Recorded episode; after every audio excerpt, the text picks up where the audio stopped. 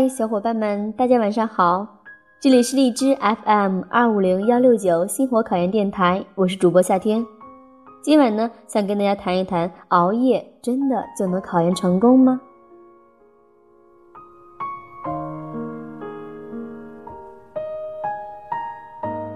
现在越来越多的考研人习惯于挑灯夜读，在自习室中待到夜尽天明，似乎这就是学霸的学习模式。虽说夜半三分无人打扰比较适合学习，但很多考研结束的人第一句对学弟学妹们说的就是注意身体。黑夜，它给了你一双黑色的眼睛，你却用它来点灯刷夜。不知道从什么时候起，刷夜成为了大学生中比较流行的一种现象。不仅有人刷夜 K 歌，有人刷夜打游戏，也有人刷夜来学习。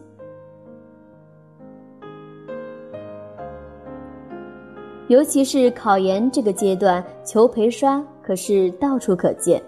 那么，二零一九考研当前呢，又有更多的小伙伴投入了刷夜的大军。我不知道你是不是？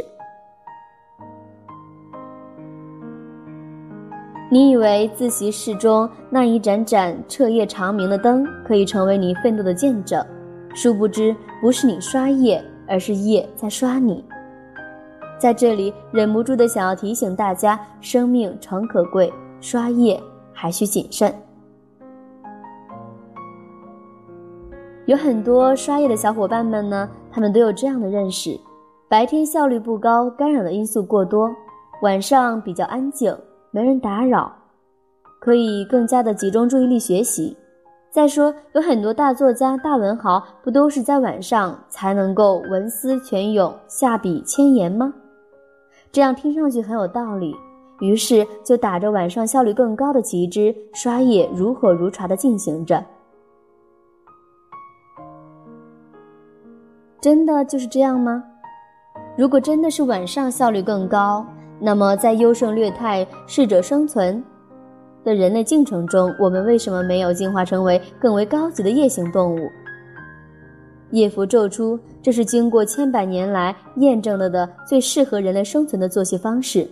如果我们强行的去改变它，显然是最不明智，也是最不科学的行为。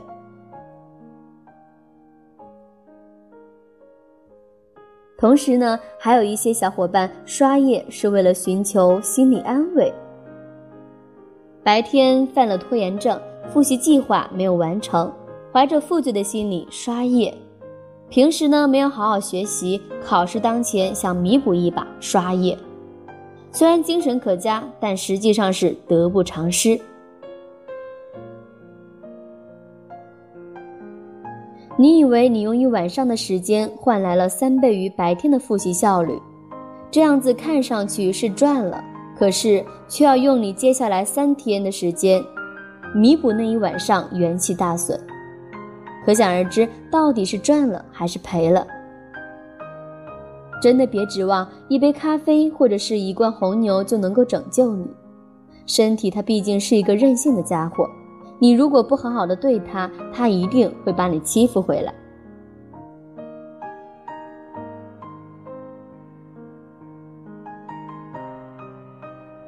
如果你非要一厢情愿的把刷夜跟爱学习划为等号的话，给每一个刷夜的人都贴上学霸的标签，那真的是让人很无语。纵观自习室，正在苦苦刷夜的有几个真正的学霸？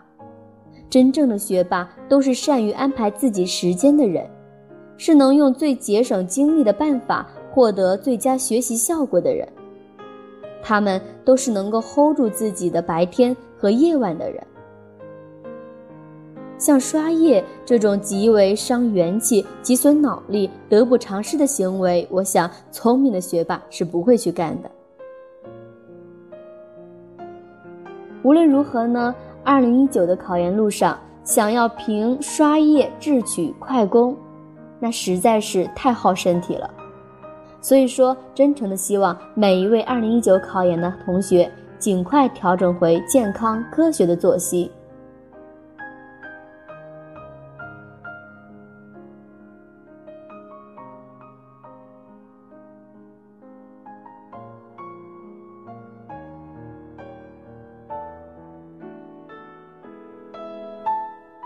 好了，今晚的分享就到这吧，小伙伴们，晚安。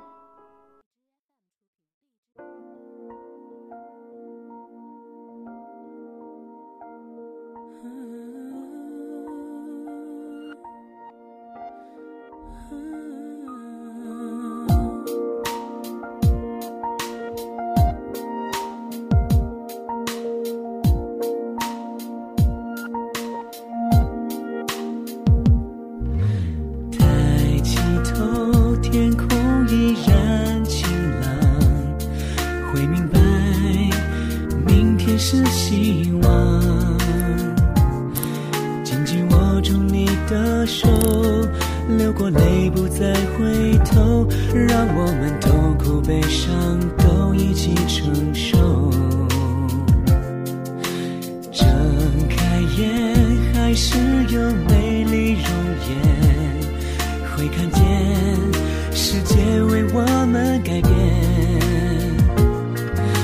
身边总有个人说要用坚强面对一切，让我们相依相偎，我在你身边。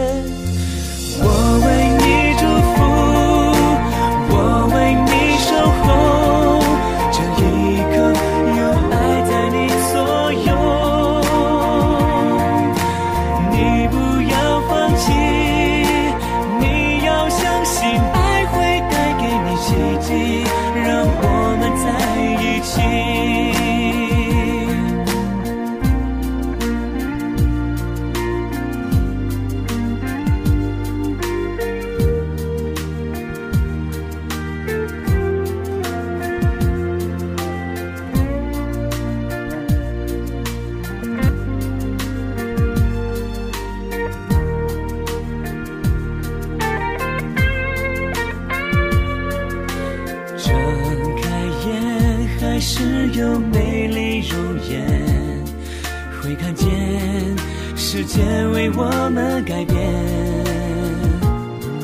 在你身边，总有个人说要用坚强面对一切，让我们相依相偎。我在你身边。